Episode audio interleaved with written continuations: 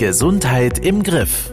Der Podcast für mehr Freude am Leben mit Dr. Med Hadi Valet.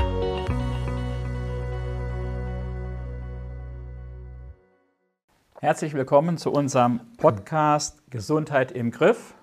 Mein Name ist Hadi Valet und ich freue mich ganz besonders über unseren heutigen Gast, ein langjähriger alter Freund von mir, Herr Gerhard Kempf, überzeugter Biobauer, Inhaber des Martinshofes. Und er will uns heute oder erklären oder im Zwiegespräch aufklären, was es denn mit Bio so auf sich hat. Lieber Gerhard, vielleicht stellst du dich selbst einmal kurz vor. Ja, lieber Hadi, vielen Dank für die Einladung. Äh, Gerhard Kempf äh, habe 1985 den Martinshof gegründet, war schon immer äh, eigentlich in meinem Herzen Biobauer gewesen und äh, bin seither dabei, den Martinshof äh, immer weiterzuentwickeln zu einem sehr vielfältigen Betrieb. Wir waren also Pioniere 1985, Mitte der 80er als Biobauern und äh, sind äh, heute einer der größten äh, Bio-Anbieter, Bio-Verarbeiter und Bio-Vertreiber im Südwesten hier in der Region. Also seit 40 Jahren schon fast jetzt aktiv. Jetzt habe ich bei dir gesehen am Hof, war ja auch schon dort, ist ein Biolandhof. Jetzt habe ich mich mal umgehört, da gibt es Bioland, es gibt Demeter, aber es gibt auch den führenden Biohändler Aldi bei uns, glaube ich, der nennt sich so. Ja. Gibt es da Unterschiede? Ja, klar gibt es Unterschiede. Also wir haben ja als ähm, Bio-Überzeugungstäter, will man sagen, angefangen. Für uns war äh, die Ökologie, äh, das Tierwohl, die Umwelt äh, im Fokus gewesen. Äh, und im Laufe der Jahrzehnte hat sich äh, Bio etabliert. Es wurde dann für den Handel auch interessant. Und äh, irgendwann hat man in der Europäischen Gemeinschaft gesagt, wir brauchen da einen gewissen Standard. das muss auch überprüft werden und hat dann einen ähm, Mindeststandard eingeführt, der der Industrie und den ähm, industriellen Produzenten auch äh, gepasst hat, der also eher ein bisschen wirtschaftlich orientiert war. Und wir als äh, Verband, jetzt Bioland oder Demeter, Biokreis und Naturland, wie sie alle heißen, äh, wir haben immer schon so die Idee in den Vordergrund gestellt. Wir wollten äh, möglichst ökologisch, möglichst natürlich wirtschaften und das hat sich dann natürlich auch in den äh, Richtlinien niedergeschlagen, äh, nach denen wir wirtschaften. Also kann man vereinfacht sagen, Bioland, Demeter etc. ist das Ideal, also Überzeugungstäter. Und dieses, ich nenne es mal EU-Bio, ist eher so ein Kompromiss, der alle Seiten befriedigt. Das kann man eigentlich so auf den Punkt bringen. Okay, also hat man dann einen höheren Qualitätsanspruch. Jetzt hast du den Hof gegründet und du sagst das selber, Bio wird ja schon interessanter, auch wirtschaftlich interessanter, äh, sodass jetzt der ein oder andere Bauer auf Bio umstellt. Was ist denn da der Unterschied? Was muss er denn machen, damit er sich Bio-Land nennen kann? Also biozertifiziert äh, kann man sich nennen, wenn man sich äh, zu einer äh, Biokontrolle anmeldet. Das äh, ist ein, ein Verwaltungsakt. Äh, dann wird man kontrolliert und bekommt ein Zertifikat, wenn man äh, alles richtig gemacht hat. Äh, bei Bioland, Demeter und sonstigen Verbänden, da wird dann bei der Kontrolle noch eins draufgesetzt. Ähm, die Richtlinien sind, wie schon eben angesprochen, recht unterschiedlich zwischen ähm, EU-Bio und ähm, Verbandsbio. Und wenn ich als EU-Biobetrieb äh, mich eben angemeldet und äh, habe prüfen lassen, äh, dann darf ich meinen Hof den Biostempel schon mal geben. Mhm. Jetzt mal konkret, also wenn ich jetzt Biohof bin, verwende ich dann Biodünger oder Bio-Sojaschrot zum Mästen oder Biomais oder wie muss ich mir das konkret vorstellen, zum Beispiel bei der Fütterung der Tiere? Ja, also da ist auch wiederum ein Unterschied zwischen dem EU-Biobetrieb und den Verbandsbiobetrieben. Wir als Verbandsbiobetrieb versuchen, möglichst eine Kreislaufwirtschaft hinzukriegen. Das heißt, wir versuchen, möglichst alle Futtermittel selbst anzubauen, damit wir nicht aus äh, Argentinien, Brasilien Soja importieren müssen. Und äh, für den ähm, EU-Biobetrieb, da steht das Wichtigste im Vordergrund, eben das wirtschaftliche Ergebnis, will ich mal jetzt so sagen. Äh, und der ähm, wird dann seine Futterration in erster Linie nach dem Optimum äh, der Futterration ausrichten. Das heißt, wenn er meint, er braucht Soja, dann wird er gucken, dass er eben Bio-Soja bekommt egal wo das herkommt. Also er muss es nicht selbst anbauen. Jetzt weiß ich ja, dass du Ziegen züchtest. Ja, Ziegenmilch, Ziegenkäse ist wunderbar. Äh, wie werden denn diese Tiere gehalten und gefüttert? Ganz konkret. Äh, die Tiere äh, werden gehalten im Winter jetzt, wenn so schlechtes Wetter ist, sind sie im Stall. Im Sommer äh, oder wenn die Sonne scheint, wenn draußen was wächst, laufen sie auf den Wiesen rum, werden morgens, und abends gemolken, kriegen Futter, eben Heu, Gras, was bei uns wächst kriegen Getreide, was wir selbst anbauen und ähm, ein paar Erbsen, ein paar Bohnen dazu, die wir noch selbst anbauen, ein paar Mineralfutterbestandteile oder äh, Salzlecksteine, die wir noch zukaufen. Also Zukauf gibt es bei uns auch, aber das ist sehr beschränkt. Äh, in erster Linie eben äh, steht im Vordergrund das selbst angebaute Futter. Gut, also und äh, ist regional immer Bio oder ist Bio immer regional oder weder noch? Ja, das ist ja in den letzten Jahren äh sehr stark in den Vordergrund gestellt worden, äh, regional und viele ähm, Konsumenten meinen auch, regional ist gleich Bio. Äh, ich sage dann aber immer, im Grunde kann äh, jeder regionale, konventionelle Bauer genau das spritzen, was auch ein äh, Großbauer irgendwo in einer agrarindustriellen Fläche spritzen kann oder düngen kann oder verwenden kann. Und das muss nicht immer gleich bedeuten, dass es dann auch ähm, biologisch wertvoller ist. Mhm. Ähm, das ist äh, umgekehrt so, dass äh, Bio nicht immer extrem regional ist. Also es ist natürlich schon regionaler, weil wir als Biolandbetrieb, wir dürfen eigentlich ähm, nur Bioland-Rohstoffe verwenden und Bioland-Rohstoffe sind schon definiert, dass sie aus Deutschland kommen, äh, sodass wir also nicht jetzt äh, Soja aus, äh, selbst wenn es Bio-Soja wäre, aus Argentinien zukaufen dürften. Äh, von daher ist äh, die Regionalität schon mal äh, gegeben bei dem Biolandbetrieb, aber wie gesagt, umgekehrt nicht unbedingt äh, Bio beim Regionalen. Ne? Wie oft werdet ihr denn kontrolliert? Also wir werden äh, jährlich kontrolliert in einer angemeldeten Kontrolle. Das werden auch die EG-Bio-Betriebe. Und äh, als Verbandsbiobetrieb wird man in der Regel nochmal mindestens einmal ähm, in einem äh, zufälligen Auswahlverfahren äh, ohne Ankündigung auch kontrolliert. Also plötzlich steht dann der Kontrolleur vor der Haustür und äh, bittet um Einlass und äh, der ganze Betrieb steht wieder Kopf, weil dann wieder irgendwas untersucht werden muss.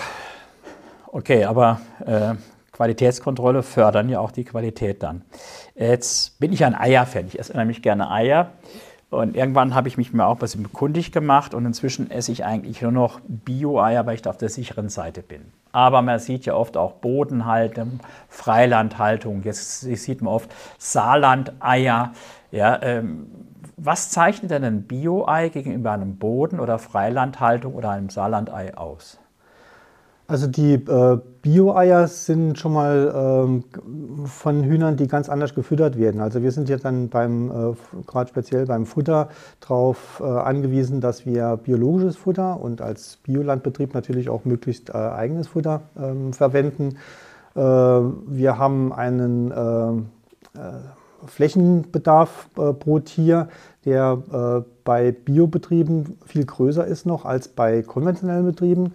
Und wenn ich jetzt als konventioneller Betrieb äh, sage, ich mache jetzt Bodenhaltung, äh, dann heißt das noch nicht viel. Dann äh, füttere ich normal, ich kann medikamenti medikamentieren normal, äh, wie es jeder andere konventionelle Betrieb auch kann. Also habe ich schon von der Haltung, äh, das heißt von der Tierdichte, Tierdichte bedeutet ja immer, je dichter ich die Tiere halte, desto anfälliger sind sie auch äh, gegen Krankheiten. Äh, da habe ich schon mal bessere Karten als der ähm, konventionelle Betrieb, weil ich den Tieren einfach viel mehr Platz und Auslauf lasse. Äh, und das Futter ist natürlich ganz elementar, dass ich da eben äh, Biofutter verwende und nicht irgendwas, was wiederum zugekauftes äh, Gensoja aus Südamerika oder mhm. sonstige Komponenten. Gut, das heißt ja unser Podcast äh, Gesundheit im Griff. Vielleicht eine Anmerkung von mir, weil mir das jetzt schon zweimal aufgefallen ist. Du sprichst sehr viel über das Futter. Äh, und ähm, das möchte ich für, für die Zuhörer mal kurz ergänzen, weil ja oft die Diskussion ist rotes Fleisch und Krebserregung etc. Und wie gut oder wie hochwertig oder wie gesund ein Fleisch ist, egal jetzt Schweinefleisch oder Rindfleisch, hängt eigentlich nicht von der Tierart ab, sondern ganz entscheidend vom Futter. Das wissen viele vielleicht nicht dass zum Beispiel ein Rind, was den ganzen Sommer auf der Weide war, oder ich war gestern noch unterwegs draußen, nicht joggen, weil es war glatt, äh, dann habe ich da äh, Schafe gesehen. Ich habe mich gewundert, die waren jetzt noch draußen, ja, und die fressen ja den ganzen Sommer über Gras etc. Und Tiere, egal ob Rind oder Schaf, können eben aus diesen kurzkettigen Fettsäuren, Omega-3-Fettsäuren, die auch zum Beispiel im Leinöl sind, ja, die für uns aber kaum verwertbar sind, machen die Tiere langkettige Omega-3-Fettsäuren. Das heißt, so ein Schaf, was da draußen ist, oder ein Rind, was ein Weiderind, wie es in Österreich immer so schön heißt, ja, hat so ich behaupte mal ganz dreist, manchmal mehr Omega-3-Fettsäuren als so ein Zuchtlachs, der wieder mit Sojaschrot oder sonst was gefüttert ist. Also das Futter ist entscheidend, weil das entscheidet über die Qualität im Fleisch. Das ist aber auch, glaube ich, das Problem, weil äh, Bezieher von euch Produkte, Biohuhn, äh, Lamm etc., es ist ja schon teurer als das konventionelle. Warum ist es denn teurer?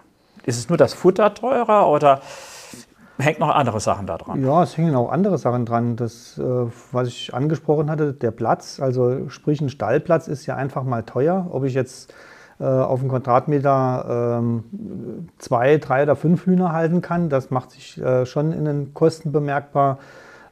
Das macht sich in dem Auslauf bemerkbar. Also wir haben auch schon oft Stallbauplanungen bei uns auf dem Hof gehabt, wo man äh, immer an seine finanziellen Grenzen stößt und am Schluss äh, steht man dann davor, ups, da brauche ich ja noch einen Auslauf von so und so viel Quadratmeter. Das sind dann auch nochmal Flächen zu befestigen. Also äh, der ganze, ähm, das Tierwohl, äh, die, die Fütterung, äh, die komplette Haltung, die ist schon wesentlich aufwendiger. Und die Tiere äh, wachsen auch lange nicht so schnell. das dauert alles auch viel länger. Man muss dann schon mehr Futter reinstecken. Ähm, von daher ist das Ganze natürlich teurer. Allerdings das Teurere kriegt man auch im Grunde wieder zurück. Aber ich denke, da ähm, fragt mich der Fachmann bestimmt wieder gezielt. Teurer äh, heißt aber, kann trotzdem preiswert sein. Äh, Tiere wachsen schneller, deshalb setzt man ja Mastfutter, Kraftfutter, Mais, Sojaschrot und solche Sachen ein. Kann man das irgendwie quantifizieren? Also eine, äh, eine, eine Bioziege bei dir im Hof, äh, wächst die halb so schnell oder kann man das irgendwie vergleichen? Also Mastbetrieb, äh, bis das Tier schlachtreif ist, geht das doppelt so schnell oder 30 Prozent schneller? Gibt, oder gibt es da keine Zahlen? Ja, also im Milchviehbetrieb jetzt bei uns oder speziell bei den Ziegen, da habe ich jetzt nicht so sehr den Vergleich, aber beim Mastvieh ganz äh, deutlich. Also da kann man schon sagen, dass es einfach doppelt so schnell geht, wenn ich es konventionell mache. Die Tiere bewegen sich ja viel weniger. Mhm. Ähm, die ähm, äh, Nahrungs-, äh, die, die Nährstoffdichte ist viel größer. Äh, das führt alles dazu, dass es äh, konventionell viel schneller geht. Mhm. Fällt mein Vergleich zum Wein ein. Ja? Also die Qualität eines guten Weines macht ja so ein Weinpanel eigentlich über den Geschmack. Und da kann ich wirklich sagen, beim Fleisch, aber selbst auch bei, bei Gemüse, äh, man kann den Unterschied auch schmecken. Ja? Und das ist, glaube ich, was du gerade gesagt hast. Man meint vielleicht mehr Wasser drin oder was weiß ich. Ich habe auch schon gehört, manche Schlachthöfe haben nebendran noch ein Chemielabor oder was weiß ich, was da so kolportiert wird. Aber ich glaube, der Geschmack ist ein undrückliches Zeichen, dass man einfach die Nährstoffe herausschmeckt. Ja, ja das äh, ist jetzt äh, gerade bei, bei Gemüse sich gut vorzustellen. Wenn ich ein Gemüse habe, was im Frühjahr ähm, mit Mineraldünger gedüngt ist, im konventionellen äh, Gemüsebau, da scheint ein bisschen die Sonne oder die Temperatur reicht gerade so aus, dann wird das äh, Salz, das Mineralsalz im Boden, das wird dann schon gelöst und steht der Pflanze zur Verfügung. Und obwohl die dann nicht genug Sonnenlicht hat, fängt die schon an zu wachsen. Dann wächst die schnell und äh, das ist dann beim, im Vergleich zum, beim Biogemüse so, dann geht es erst los mit dem Wachstum, wenn auch die entsprechende Wärme da ist, wenn das Licht da ist. Äh, das heißt, das ist alles verzögert, dauert länger, kommt später, aber das äh, Pflänzchen hat dann viel mehr Zeit, äh, auch viel mehr Nährstoffe, Mineralien, Nährstoffe für sich aufzunehmen. Und diese Mineralien und Nährstoffe und Vitamine und alles Mögliche, was da jetzt sich drin bildet, äh, das schmeckt man natürlich nachher auf der Zunge. Ich glaube, ich habe mal gelesen, dass es in manchen Ländern mehrere Tomatenernten pro Jahr gibt. Und wir sind ja mal gemeinsam mit dem Fahrrad nach Marseille gefahren. Da haben, haben, wir so ein Treibhaus gesehen. Da hingen die Tomaten so frei und die Wurzeln. Und alle zehn Sekunden mal was, hast, so wurden die besprüht. Ja, das ist so das Typische. Ja, das ist äh, ganz äh, extrem. Da werden praktisch die Nährstoffe bestimmt, die so eine Tomate braucht, bis sie richtig äh, supermarktgerecht ist.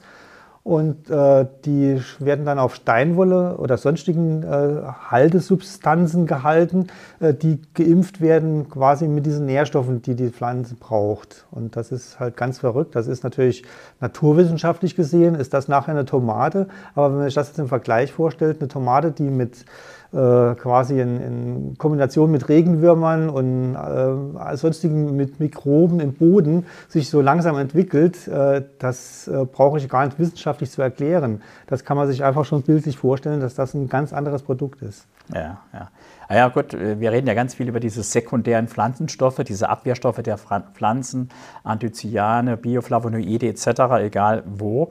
Äh, und das sind eben, erkläre ich meinen Teilnehmern im Kurs auch immer, die Pflanze kann ja nicht wegrennen wie ein Tier. Also muss sie sich schützen in der Schale ja, äh, äh vor, vor, vor, vor Schädlingen etc. Und diese Abwehrstoffe, das ist das Schöne, können wir essen.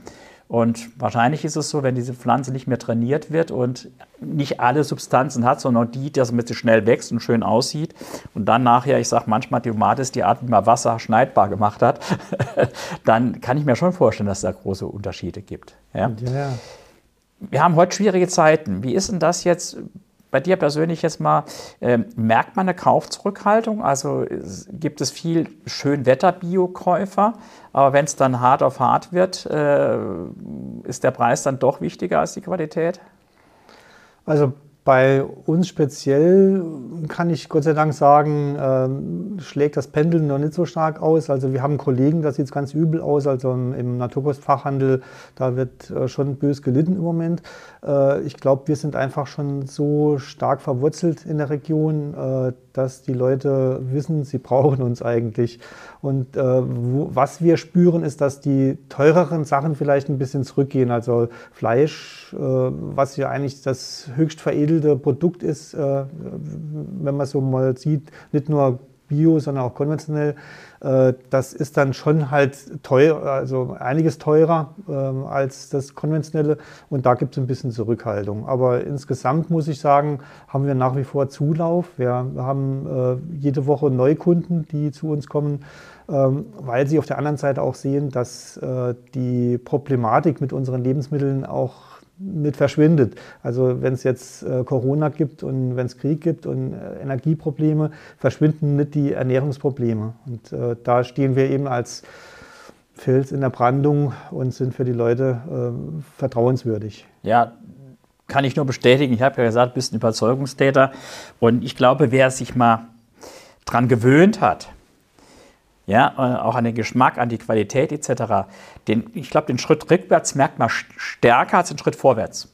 Ja, also das heißt, wenn man dann plötzlich mal wieder auf konventionell umsteigt, ist eine Möhre, die dann plötzlich anders schmeckt oder hat ein, ein Stück Fleisch, was dann in der Pfanne zusammenschnurrt und eigentlich nichts mehr übrig bleibt. Äh, ich glaube, dann äh, äh, merkt man das schon deutlich. Und ich sage meinen Teilnehmern auch immer, wie du auch sagst, dann esse ich eben nicht dreimal die Woche Fleisch, sondern zweimal oder einmal die Woche und dafür höherwertig. Oder ich betone dann mehr Gemüse, was wir ja eh empfehlen, was dann preislich ja nicht mehr der, den Riesenunterschied ist. Ja? Und wenn ich sehe, was auf der anderen Seite für sogenannte Genussmittel Geld ausgegeben wird. Ja? Äh, da würde ich sagen, das Geld sinnvoll eingesetzt und wie zu Beginn oder wie du so schön erklärt hast, äh, äh, man hat ja auch einen an, ganz anderen Gegenwert. Und mir ist es eben wichtig, dass sich das auch in der Gesundheit niederschlägt. Also man kann Omega-3-Fettsäuren messen, zum Beispiel in Tieren. Ich habe mal gelesen, das ist schon länger her, ich glaube, das war publiziert im New England Journal of Medicine, also relativ guten Medizin, also sehr, sehr gut Medizinzeitschrift von einer griechischen Ärztin, die, äh, die von einem griechischen Bauernhof stammte und nach Amerika ausgewandert ist. Und die hat sich mit Fettsäuren beschäftigt und hat dann die, die, die Omega-3 und die Omega-6-Fettsäuren, das Verhältnis Omega-6 zu Omega-3, also das mal ganz einfach gesagt, äh, das, das sollte kein großer Unterschied sein. Also 2 zu 1 ist viel besser als 10 zu 1 oder sowas. Also wenn diese Omega-6-Fettsäuren überwiegen, Acharidon, so ein anderer, dann führt das zu Entzündungen. Und die hat dann, damals gab es noch diese Legebatterie in Amerika, ich weiß nicht, ob es die heute noch gibt, hat sie da gemessen und da war das Omega-6 zu Omega-3-Verhältnis 20 zu 1, extrem ungünstig. Und dann ist sie auf ihren Bauernhof, ihre Eltern haben da noch gelebt und haben Hühner frei laufen, hatten den Boden gepickt, Würmer, Larven, alles gepickt und hat von diesen Eiern das Omega-6 zu Omega-3-Verhältnis gemessen. Da war es 2 zu 1. Wahnsinn. Ja, ja also eigentlich ja. kann man sagen, mit diesen Eiern, das ist besser als manches Fischöl. Ja. ja. Auf der anderen Seite, diese klassischen Supermarkteier damals, ja, 20 Jahre her, äh, die sind sehr, sehr ungünstig. Ja? Das heißt also, man kann heute viele dieser Dinge objektivieren. Und es hängt ganz viel, das war für mich wichtig, ist nicht nur die Haltung und Tierwohl ist ganz wichtig, Stress, enge aufeinander, Antibiotika-Einsatz, aber ich glaube, beim Futter entscheidet sich wenn das Tier mit Mais gemistet, äh, äh, gemästet wird, das war ein freudscher Versprecher, weil ich immer sage, Mast ist gleich Mist. Ja. also das Tier wird gemästet. Ja, äh, und es sind in der Ausgangssubstanz nur Omega-6-Fettsäuren drin. Dann kann das Tier keine langkettigen Omega-3 machen sind aber in der Ausgangssubstanz diese kurzkettigen Omega-3 nochmal, was viele nicht wissen, die wir Menschen kaum verwerten können. Ja? Wir sind auf die Natur angewiesen, dass die Tiere, äh, das Rind im Pansen, beim Wiederkäuen etc., die umwandelnden lang, langkettige Omega 3 Fettsäuren, dann haben wir das in Wild, aber auch in Bio-Nahrung genauso drin. Deshalb also ist es viel zu einfach, immer zu sagen, Gemüse ist gut, Fleisch ist schlecht oder was weiß ich. Man muss wirklich gucken, wie wurde es ja, produziert, hätte ich fast gesagt. Wie hat das Tier gelebt? Und äh, im Scherz, bitte nicht falsch verstehen, da sage ich immer, ich bin eigentlich Egoist. Ich esse Bio, weil es mir gut tut. Ja, ja. ja. Aber dieser Egoismus ist natürlich nur in Anführungszeichen. Ich esse natürlich auch Bio, weil ich weiß, dass man dann auch der, äh, der, den Tieren was, was, was Gutes tut. Vielleicht kann ich dazu noch gerade was einwerfen aus Gerne. meinem Ziegenstall. Äh, ich habe ja oft äh, Besucher im Ziegenstall, die schauen sich dann unsere Herde an und sagen, ach, ist das so schön hier und die Ziegen sind so ruhig. Und, aber ich mag keine Ziegenmilch, weil die böchselt immer so. Die, die hat so einen Ruf, so streng zu schmecken. Und dann sage ich immer, probieren Sie mal eine frische Ziegenmilch. Selbst wenn die, wenn die jetzt direkt im, im Melkstand gerade frisch gemolken ist, die Leute sind immer ganz erstaunt, wie ne, relativ neutral die schmeckt. Und dann weise ich sie darauf hin, dieses äh, etwas anders schmecken als eine Kuhmilch, das sind Mineralien, weil die Tiere anders äh, die Nahrung aufnehmen. Die Tiere hauen nicht bei uns das Futter weg in Massen, sondern die picken sich immer das raus, was ihnen gerade gut tut. Und äh, Ziegen sind ja bekannt dafür, dass sie viel äh, so Baumrinde oder ähm, so irgendwas wegfressen, was so mineralisch ist. Und das schmeckt man nachher in der Milch auch. Und da denke ich mir auch, dass sekundäre äh, Nährstoffe, äh, ja. das ist einfach äh, nachher auch schmeckbar. Jetzt extrem in der Milch, äh, was die aber nicht böckselt, sondern die wirklich mineralisch schmeckt. Mhm. Aber das Gleiche ist auch, was du vorhin gesagt hast, dann in dem Produkt, in den anderen Produkten auch, dass da einfach diese Stoffe, die da reinkommen, die schmeckt man auch entsprechend. Ja, deshalb habe ich gesagt, die Sensorik, also der Geschmack ist entscheidend. Deshalb macht man ja beim Wein diese Panels. Ja? Äh, messen kann man das gar nicht immer alles, aber unser Gaumen ist, glaube ich, sehr, sehr empfindlich. Wenn er denn noch Geschmack empfindet und nicht nur durch Zucker, Salz oder was weiß ich abgetötet ist. Ja. Erlebe ich ganz oft in unseren Kursen, wenn die Leute mal 14 Tage Leberfasten sowas gemacht haben, die plötzlich sagen, die Sachen schmecken wieder ganz anders. Wenn man, weil ansonsten, die Leute können ja heute nichts mehr essen, da muss ja Ketchup drauf oder was weiß ich. Ja, wenn ich ein hochwertiges Steak habe, da kommt bei mir außer Fleur de Sel oder sonst was gar nichts dran. Ja, also man muss wieder lernen, dass die Produkte einen Eigengeschmack haben. Aber das funktioniert nur, wenn die Produkte auch einen Eigengeschmack haben. Und das ist, glaube ich, ein ganz großer Unterschied. Deshalb, ich habe es bei meinen Kindern erlebt, die sind ja inzwischen schon groß, als wir 20 Jahre oder was, die, die grüne Kiste da von dir bestellt haben. Ja, äh, dass dann plötzlich die Kinder äh, Gemüse essen. Ja? Und ich habe auch gemerkt, wenn man dann mal konventionell irgendwo Möhren, man kauft ja nicht nur ausschließlich da die Kiste oder sowas, dass die, die, die schmeckt aber nicht. Ja? Das heißt also, wenn man mal sich dran gewöhnt hat, was ein natürlicher oder ein guter Geschmack ist, dann ist der Weg zurück schwieriger. Ja, das kann ich auch bestätigen. Also wir haben ja auch jetzt mittlerweile schon Kunden, die in der zweiten Generation Kunden sind, die also sprich als Kinder mit, äh, mit der Kiste der Eltern groß geworden sind. Die kaufen jetzt auch für ihre Kinder schon die Kiste bei uns. Ne? Also ja. Kiste zum Abschluss, ich finde das nämlich eine ganz tolle Sache, weil ähm, es ist auch ökologisch, ja, weil deine Fahrer fahren auf der Route ganz viele Stationen an. Und wenn ich irgendwo, was ich äh, einkaufen fahre, da fahre ich nur wegen ein paar Sachen hin und her. Auch das macht, macht Sinn. Ja, äh, deshalb finde ich es so schade, dass in der Zeit, wo alles zu war, die Leute viel bestellt haben, jetzt wieder aus Geldgründen wieder ein äh, bisschen zurückschrauben. Also Qualität ist, glaube ich, nicht äh, äh, zu ersetzen. Vielleicht ein schönes Schlusswort noch von dir, vielleicht oder ein Wunsch, ein Traum. Ja? Ja, ein Wunsch von mir ist einfach, dass wir diese industrielle Landwirtschaft äh, so weit zurückdrängen, äh, dass den Menschen Bio-Lebensmittel äh, in einer, aus einer äh, ökologisch äh, wertvollen Umwelt äh, zur Verfügung stehen. Und da sage ich immer, die Menschen oder der Kunde stimmt mit den Füßen ab. Wenn ab heute nur noch Bio-Eier gekauft werden, werden die anderen Eier werden alle umstellen. Ja? Und wenn wir alle vor der eigenen Haustür ein bisschen mehr kehren würden, als große Reden schwingen, aber nichts konkret umsetzen würden, wären wir auch weiter. Ja? Genau. Vielleicht überlegen sich, liebe Zuhörer, jetzt mal sich mit dem Thema Bio, Thema Bio mehr zu beschäftigen. Ja? Und vielleicht haben Sie auch herausgehört, es gibt echte Überzeugungstäter und es gibt Nachahmer. Ja? Und da sind wir doch lieber beim Original. Gerhard, ganz herzlichen Dank. War unterhaltsam und erfrischend und ich denke, wir werden irgendwann auch nochmal ein paar andere Podcasts machen. Vielen Dank nochmal. Vielen Dank, Hadi. Das war Gesundheit im Griff, der Podcast für mehr Freude am Leben. Dir hat dieser Podcast gefallen? Dann abonniere ihn jetzt, um keine neue Folge zu verpassen.